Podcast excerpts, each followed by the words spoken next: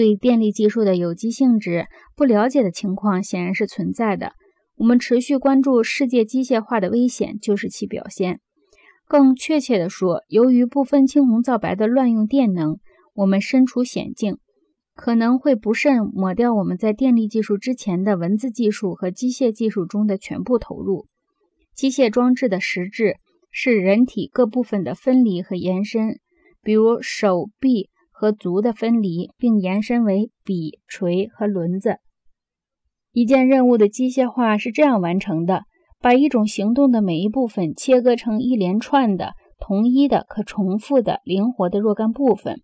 与此截然相反的是自动控制，即自动化的特点。自动控制被描写为一种思维方式。同时又被说成是一种行为方式。自动控制关注的不是一台一台的机器，而是把生产问题当做一个处理信息的集成系统来看待。正是由于电力媒介提供了相互作用的区域，我们才被迫作为一个整体去对世界做出反应。然而，尤为重要的是，电力媒介介入的速度造成了个人知觉和公众知觉结成的不可分割的整体。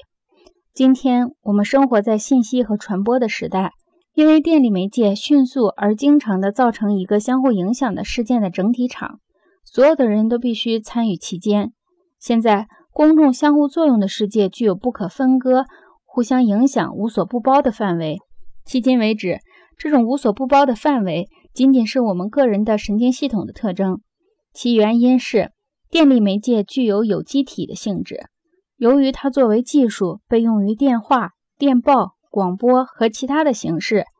它的有机社会纽带性就得到了证实。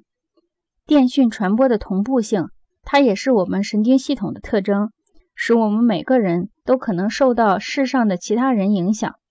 在很大程度上，我们在电力时代里同时在各地共处这一事实，是一种消极而不是积极的经验。